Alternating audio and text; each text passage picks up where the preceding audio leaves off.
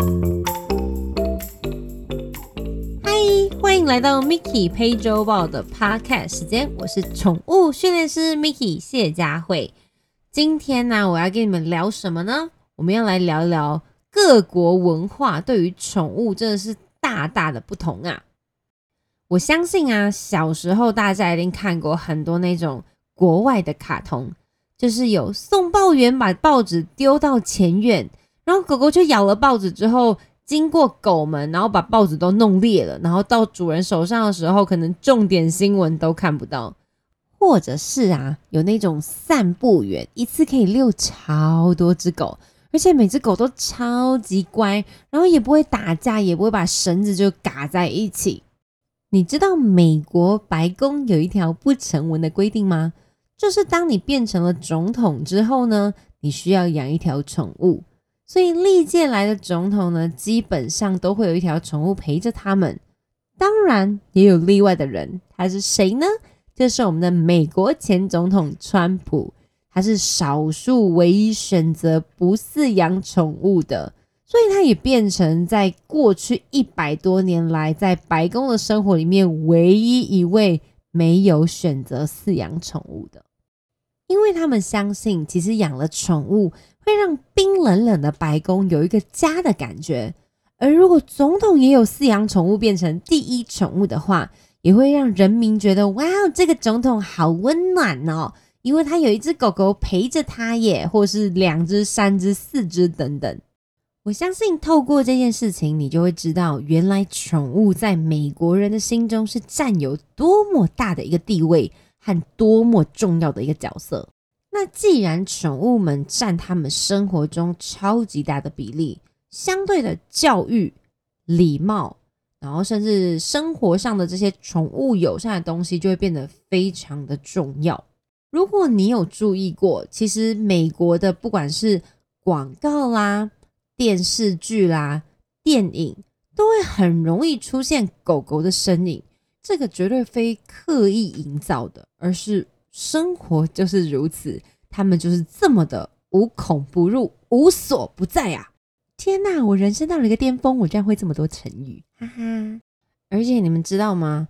我们上次啊，在二零一六年的时候，跟我几个训练时的好朋友，我们去美国训机的时候，我们那时候经过机场转机，对啦，训鸡没有错，那个就会下蛋的鸡，好吧？很多人会觉得说你履历是不是写错啊？什么训鸡呀？嗯，他们是会下蛋的鸡蛋鸡哦，而且那时候上完课，他们下蛋的鸡，呃，不是下蛋的鸡，下的鸡蛋。还被我们吃掉了，呵呵。而且中间在训练的过程啊，就在课程中，然后其中一个训练师跟我说：“天哪，我觉得我们这样训练它，然后我们还要吃鸡肉，我天哪，我觉得就是我这我要戒鸡肉了。”然后我就问他说：“那你今天中午吃什么？”而且那已经上课可能第三、第四天了。我说：“你今天中午吃什么？”他说：“ 鸡肉冻饭。”而且上完课之后，我们很认真、很郑重的问了一个老师一个问题，说。老师啊，我们这样上完课啊，那他们再回去他们的养鸡场啊，他们会不会心情不好还是怎么样？老师说不会，他们的养鸡场过得非常舒适，他们很快就会把我忘记了。就 好吧，那至少我们心里的疙瘩可能没有这么大，然后继续去吃炸鸡。喂，回到我转机的机场。然后那个时候我们就几个训练师，然后我们就看到什么都觉得哇，好新奇，哦，好酷哦！因为毕竟我在美国待过很久时间，所以那个时候的就是行程啊、等等啊，不管去哪里啊、转机啊、租车啊什么，全部都是我安排处理的。那那个时候到机场转机的时候，发现一个超级酷的地方，什么意思呢？那我们那时候就在等待就是登机的时候，就看到有人牵着狗，然后就往一个就是室外的有点像阳台的地方就走出去。就你知道那是什么吗？那是狗狗专属专用的厕所，它是户外的，然后超级无敌美。我们就等那只狗出去之后，我们就我们有六个人，就加我，我们就全部就跑进那区域，说哇，好酷哦！哇，你看这个好大的那个什么那个什么那个什么消防栓哦，还有假草坪哦，还有冲水的地方，哇哦，好像六个乡巴佬，你知道那很丢脸吗？因为我们根本就没有带狗，然后我们在里面嘻嘻哈哈。那当然，当下是没有人的啦。那就觉得机场居然有这么漂亮狗狗上厕所专属空间哦，好想要自己的狗可以体验一起跟我们坐飞机哦。虽然寇尔是坐飞机回来的，但是他在货舱。现在的狗狗是可以坐在你旁边，跟你看同一个窗外的风景，那根本是一件超级无敌幸福的事情。麻烦请原谅以上这几位训练师这个疯狂的行为，因为那时候我们已经上完课程了，然后我们已经跟鸡相处超过好像十天还十几天的时间，然后都没有看到狗，所以当我们看到这些状况的时候，我们就进入一个疯狂的状态，因为毕竟我们这六个人都是爱狗成痴的。所以看到狗就哇狗，每间宠物店都哇宠物店都要进去看。有人可以理解我们就是没有太太久没有接触到狗，然后有一点神变成神经病的状况吗？就看到每一只狗都说好可爱哦哦，然后最后离开机场，然后喊人家警警察是牵着那种杜宾，然后在中间那边闻来闻去，就好狗哎，就好像好像有。病这样子，然后就太久没有看到狗哦，好多，这是一个很疯狂的行为。好，但是在美国，不管是街头啦，不管是什么地方啦，其实都会有宠物店，而且很多地方他们的门口都会放一小盆水，让狗狗可以享用。而且你知道什么地方最特别吗？他们都会有户外的饮水，就是那种饮水机，不是像台湾那种就要有插电的，就是户外那种饮水机，在公园的，台湾可能比较少。那就转的时候可以喝水。我跟你说，再不特别，最特别的事情是那个那种，因为那种饮水机这样都是一个柱子状的，那我们就站着就可以，可能微微低头就可以喝到。而他们有狗狗的，就是在那个柱子最下方，它会有一个水槽，就是一个水盆，就是跟那个柱子是一体成型的。然后你就是压旁边的钮。下面就会出水耶，它不会变成一个水盆，它就是一样像我们人一样，狗狗就可以直接喝哦。这么贴心的设计，是不是就觉得这根本就在美国做狗根本就是幸福到一个不行，好不好？所以很多人都跟我说，我下辈子投胎一定要当一条狗啊！记得那个投对地方哈，你不要投去那种会被吃掉的地方，要记得往欧洲啊、意大利啊，就是美国这种比较先进的国家。其实我觉得《呸周报》啊，本来是要跟你们聊一些很正经的事情，结果发现好像越录越歪。不过我相信你们都听得很开心，我们就维持这样子吧，就是嗯，我本来的风格。好，然后回归正题，就变成其实，在这样子的环境之下，狗狗的社会化相对会都做得非常的好。他们也会相信，就是一只狗狗来到一个家庭之后，他们就会带着这只狗狗一起来上课，一起来学习，因为它是新的家人。那当然比较辛苦的地方是。台湾的社会化环境没有这么的良好，就可能路上会遇到一些可能会怕狗的，会打狗的，可能反应会很大的，会跟你说可怜哦，或是甚至就是牵绳不牵的，在国外是不可以允许这种事情的。不管怎么样的狗狗都是要牵着绳子，他们其实不会放着狗狗到处乱跑。那相对的，他们在散步啊，不管去哪里，你会发现为什么他们都可以上飞机？我觉得台湾也要哦，为什么他可以进那些 LV 店？为什么他可以去这些户外的场所？他们都可以这么冷静？那其实会跟他们每天带狗狗出门散步跟相处的时间有非常极大的关系。我相信很多人就看那些电影啊，或者是看的朋友家养的狗，就说好棒哦，他狗好乖哦，哦，米格鲁就是这样，黄金猎犬哦，就是一定会咬球回来啦。然后拉布拉多哦，就是一定会非常会，就是非常会游泳，因为电影都这样演的。啊那你不要忘了，那是电影。现实生活中啊，其实你需要花非常多的时间让它完成这些事情。像米拉宠物教室啊，我们在梦时代高雄梦时代附近。那我们教室的对面就是一条非常漂亮的，你说树荫大道嘛？好，没有到大道，但就是在河堤旁边。那那边的狗狗其实都非常无敌乖。就是牵绳也牵的很好啦，然后走路散步啊，如果是阿公牵的狗狗就会慢慢走啊，一切都非常完美，就觉得为什么？为什么？因为那些主人每天都带狗狗出来散步，至少五到十次以上，让狗狗觉得出门又没什么大不了的。所以美国相对，因为它毕竟是一个宠物非常友善的国家，所以很多东西你可以带着宠物跟你一起去完成。像寇啊，就陪我一起滑雪，还有坐过游艇，叫快艇。他有参与过非常多那种户外的运动，所以不管去哪里，觉得带着狗不是一件很困扰的事情。但是在台湾，可能很多限制，就是说啊，这边不能带狗，那边不能带狗。但我已经觉得进步非常非常多。这几年进步其实是像至少你可以进百货公司，只要有推车，或甚至有所谓的宠物狗公园，还有一些什么宠物住宿，就越来越多越来越多东西是非常非常友善的。然后像包括在台湾有美国比较少的，就是所谓的宠物游泳池。那当然，在美国我住的地区，我住加州。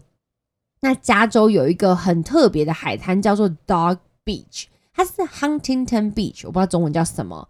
那那个那个海滩呢，是专门给狗狗的，而每一年都会有柯基的 party，就是 Huntington Beach Dog 呃 Corgi Day。就是你就会聚集上百只的柯基在那边聚会，这是一个很很特别、很好玩的事情。可是你可以想象，台湾如果有上百只的狗聚在一起，正常就不是打架，就是就会造成很多就是很不好的状况发生。我们就简单来说，宠物展就好了。台湾的宠物展啊，其实在国外宠物展是禁止带宠物去的。我当初也会觉得，哎，为什么不能带宠物去啊？宠物展就是带宠物去啊。但其实，如果你们下次就是等这个疫情结束之后，当你们带狗狗去宠物展的时候，你们试着站在他们的角度，他们真的喜欢去宠物展吗？他们真的喜欢聚集在一堆狗狗的地方吗？然后有这么多不同的声响，这么多不同，就是不同嗯的环境，可能又鸟又鸡又就是上百多，就是超级多的人。你觉得狗狗在当下情绪真的是好的吗？虽然没有错，或许你觉得可以带它去试吃很多东西，但这个对它的肠胃真的是好的吗？所以其实哈宠志有请我写过一篇文章，就是觉得狗狗到底适不适合去宠物展。如果您是我的学生，我都会告诉你自己去逛，买开心一点，再带回去跟他分享就好了。我不建议你们带着狗狗一起去宠物展，前提是因为他们的社会化并没有做这么好。那另外一件事情就是场地好，就算你的狗社会化极度良好，但也不代表别人的狗狗社会化是很好的。而且当场的当就现场的环境跟室内，压迫性又非常高，所以如果你发现的狗狗跟你去宠物展回来都超级无敌累，我会建议下次就自己去逛，那会是一件很开心的事情。那如果说我要买衣服、买推车，你可以先把尺寸量好啊。所以之后我就发现，哎，原来。所谓美国宠物展，他们其实是不允许主人带狗狗去的。我觉得也是一件非常好的事情。所以我们在羡慕国外有很多这样子的活动啊，或这样子的环境之前呢，我希望大家可以做到，就是带着狗狗一起去上课，去了解，去做好社会化。这件事情会非常非常重要，让狗狗们习惯我们的生活，让它看到车子不会害怕。看到其他狗狗觉得没有什么好惊恐的，那也不建议说哦，你你一天到晚就带着你狗去认识不认识的狗狗，或许你的狗不喜欢。很多人问我说啊，他不需要一只狗狗的朋友吗？其实狗狗最需要的是您，而不是另外一只狗狗。我理解，你就会说啊，你不就养三只狗、三只猫？好，OK，对对，我是养三只狗、三只猫没有错。但是我养它们的时候，它们其实都是个别的个体。就等于说，我把 A 抽走的时候，B 跟 C 都会过得很正常；我把 C 抽走的时候，A 跟 B 都会过得很正常。好，那就是另外一个话题，我们可以改天再聊。所以文化的差异性其实蛮多的，但我觉得近几年台湾的进步其实是越来越好，友善空间也越来越多。但是因为毕竟台湾地还是小嘛，在国外就是一出门真的就是草地。我有上过很多训练师的课程，在国外一开门后院森林，Hello，我去哪里找森林啊？所以当然，相对环境不同，我们做的事情相对就会比较少。但我们当然可以尽可能在我们的环境里面造就最大的，让他们可以最放松。所以我当然都，你们应该都会希望你家狗狗在自己的环境里面是放松的，而不是紧张的要死，一天到晚吠叫。所以记住，如果你家狗狗常常吠叫，听到门口有声音吠叫，或窗外有声音吠叫，没事就吠叫，不是因为。它讨厌或要告诉你什么？大部分狗狗的吠叫来自于害怕，所以如果你的社会化可以做得非常良好的话，让它觉得啊，外面的声音就这样正常啊，拖板车过去就是会哔哔叫啊，这些都当他们觉得这些东西是正常的时候，他们的吠叫相对就会减少。好了，我们讲完美国，我们现在飞往欧洲，我们讲讲意大利好了。我那个时候去意大利的时候，因为近几年就疫疫情之前，我们都是去欧洲的意大利，因为要陪着老公一起去参展，呃，跟宠物没有关系了。那那个时候在意大利看多看到更多不同的画面或风景。如果已经发了我粉丝团很久，我都有分享。就比如说在 LV 店里面看到狗狗，或者是在一些特殊的名品店里面看到主人就牵着狗狗在里面逛街，而且是完全被欢迎的。那意大利的名品街啊，每一间的名店的门口都会站一个守卫。那你牵着狗狗进去的时候，守卫还会帮你开门的，超级无敌可爱。然后还有一些比较特殊的地方，上次我看到我蛮惊艳的，在美国，我待在那个时候，待在美国十一二年前吧，那个时候书店我印象中是不能带狗狗的，或者是我没有注意过。但是我在意大利逛书店的时候，我居然发现了狗狗们会乖乖的陪伴在主人身边，而且是趴着的，不是那种喘气喘呼呼啊，然后紧张的要死啊，那就给人家书柜抬脚尿尿。没有哎，主人在选择书籍的时候，他居然是趴在旁边等待的，而且不止一只哦。我记得我那时候到楼上，两个角落都个别遇到一只狗狗，然后楼下也遇到一只狗狗，就觉得哇哦，这个这也太厉害了吧！然后不管走到很多餐厅啊，不管是小的、中的、大的，都会非常容易看到主人在吃饭的时候旁边有一只狗狗。前提之下，所有的狗都是牵着牵绳的，他们不会就是随意的放着狗到处乱跑。其实不要觉得说牵绳是一个束缚，很多人觉得说啊，我就牵着它很可怜，我希望它可以就是乖乖的走到我旁边，不用牵牵绳。那既然它都可以乖乖的走在你旁边，你牵一条绳子又何妨呢？就有一点像你可以接受两岁的小朋友不牵着你的手，在大街上跑来跑去吗？不可能吧？像我们的摄影师，他有一个小孩，现在大概六岁。那我之前两三岁的时候跟他出门的时候，我也会不是我两三岁，他两三岁的时候，我一定会确保过马路的时候会牵着他。就算他现在六岁了，只要一下车是在马路旁边，我就会说：“来来来，我们牵着，不要到马路上。”所以为什么不要用一条很简单的牵绳牵着你家的狗？其实这是对它的安全的保护。所以不要再说啊，牵绳好可怜哦，为什么我一直牵着它？因为那是你跟他之间最重要、系着一条生命的绳子，好吗？我还印象中非常深刻，有一天下雨，就雨下的其实还蛮大的，然后雨中还是有人会穿着雨衣带着狗狗散步，所以这些东西对他们来讲是一个非常日常的事情。所以相对他们就是上课啦，日常生活都已经非常习惯这样子的生活模式，而且要记住一件非常重要的事情，就是不要没事去打扰路人的狗。如果你真的很想摸它，或者是真的很想跟它互动，麻烦先问一下主人，不要就蹲过去给人家拍照或给人家摸，其实非常没有礼貌的。所以记住，记住，记住。如果你在国外看到别人的狗狗觉得非常可爱，请你问一下，说我可以摸它吗？或者是我可以拍照吗？不要就毅然决然的走过去说哎好可爱，那就给人家摸下去，这是非常不尊重，也对于狗狗而言非常不尊重，也没有礼貌的行为。去完意大利，我们现在要飞哪里呢？让我们飞往挪威。挪威呢是全世界唯一一个国家不可以让狗狗结扎的。什么？居然不可以让狗狗结扎？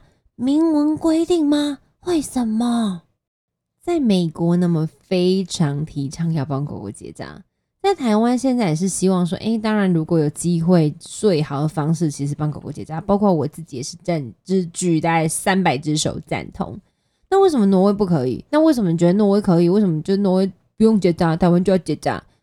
很多人认为结扎是一件非常不人道的事情，但其实我觉得要看地方、看状况、看情形啊。什么意思？结扎要看情形、看地方、看状况哦。好，原因是因为挪威呢，基本上一点六公里可能才会一只狗，他们每一个人的住家都会有超级无敌大片的草原。什么意思呢？就是他们会非常专注于带着狗狗出去散步、出去玩、出去爬山。我说的散步绝对不是那种就在家里旁边走两圈，然后三十分钟，嗯就已经散步了。没有，他们的散步是会启动他们的嗅闻，让他们去搜寻，让他们去体验这个世界，然后让他们去感受到说，哎，我每天可能走路啊、散步，基本上起跳都是五六公里以上，所以相对他们会把精力花费在训练、陪伴还有遛狗上面。但台湾这是一个小小的都市，小小的地方，狗跟狗之间的密度其实超级无敌大。但我曾经上过一个老师的课，他是来自英国，他是一个训练师，然后还是一个宠物呃 vet，就是宠物兽医，然后相对他也是一个就是营养学家。那他就会认为说，结扎其实是一件非常非常非常好的事情。原因是因为，毕竟我们是住在都市里面，而这一只狗狗如果没有结扎，对它来讲，其实不管是身心灵都是非常痛苦的。我相信，如果在听的各位，如果你们觉得我到底要结扎它还是不要结扎它，如果你不结扎它，有一个选择，对它是最好的，就是带着它到处游山玩水。我所谓的游山玩水，不是只有限于六日，或者是一个月只有一次那种，而是你每天需要做事情，是消耗他的精力，带他去体验不同的地方。像我一个朋友，他非他的狗就是没有结扎，但是他每天都花非常多的时间在陪伴他的狗。大家去玩啊，大家去游泳啊，游泳完下午可能会去哪里跑跑啦，然后让他用兽纹垫啊，让他用各种不同的益智玩具去消耗他身体所有的精力。那这样子不结扎可能才会是一个选项，但一般来说，像连我自己都没有这么多时间去照顾他们。可能最多就是每天的散步啦，然后六日只要有空，我就带他们出去玩啦。可能下午有一点时间啊，课程课程跟课程中间有一点空档，我就会带他们一起去公园玩耍。可是如果没有办法做到这样子，其实结扎会是一个非常好的选择。哎，我怎么觉得有点偏离题主题了？但其实顺便也要讲到的事情是，我如果我们一直站在宠物的身心灵角度来说，相信我，结扎。绝对会是你最好的选择。其实它可以排除掉非常多的一些疾病可能面临的问题。你想象一下，正在发情的一只公狗，但它却找不到母狗。毕竟它们是动物，它们需要正常的交配、正常的繁衍下一代，而它没有，就是有这个机会。很多人跟我说，你可以买一只小什么什么，就是就这种假的狗狗给它骑乘。这是没有办法满足他所谓所需要的一些精力跟欲望，所以如果你打算留着一只结扎狗狗，又要有良好的行为，除了不仅仅要上课之外，你必须要消耗它极大的精力。如果你做得到，那不结扎就可以是你的选项。但像我们家的三只狗、三只猫，其实都在六个月的时候就跟他们的蛋蛋说拜拜。所以在台湾的生活情况状况之下，其实结扎对他们来讲会是最好的选择。很多人说我想要帮他留个后代啊，嗯，那你可能会有一点违反私家繁殖哦。那另外一件事情就是，如果你真的要帮他留后代，又有申请了这些所有的合法的表单之后，你要帮他做基因检测，你也要帮对方要配种的狗狗做基因检测。确保他们生下来小孩不会有太大的问题。我手上曾经听过一个案例，就是好像南部的一只柴犬跟北部的一只柴犬，他们在就是网络上认识了对方主人啦，然后之后就决定说，哎，我们来交配啊，然后让他们就是交配生小狗啊，然后怎样怎样怎样，之后生出来的小狗都是畸形，然后可能就有失聪的啦、看不见的啦、骨骼有问题的。你知道之后为什么会出现这个状况吗？是因为发现原来来自于同一个犬舍和同一台狗狗，所以这就同一台狗就是姐妹，我的兄弟兄弟姐妹，这多可怕的一件事情啊！所以这些都是你必须要做的。那很多人问我说：“那我想把你的狗绝交，你的狗超级可爱，你希望帮它留一个后代？”嗯，我觉得每一只狗都是每一只狗个体，我宁愿每一只狗它都是健健康康的陪我一辈子，我不用一直去思考养它的小孩、小小孩、小小小小小小小孩。那这当然这是以上是我自己个人的想法了，毕竟你现在在听的是 Mickey 陪着我的 Podcast，It belongs to me，我的，听我的，我是不是又大大的离题了？好了，回到挪威的生活，我曾经做就是那个那个什么游呃不是游览车，那个空中缆车，然后到一个非常高的山上，上面还有下雪。那下来的时候呢，我遇到一只黑色拉布拉多，它九个月，它叫 Sophie。那那时候主人呢就牵着一条非常长的牵绳，但是它都是握在手上的。Sophie 跟主人的距离可能大概只有三十公分到四十公分，就是狗狗可以趴下的。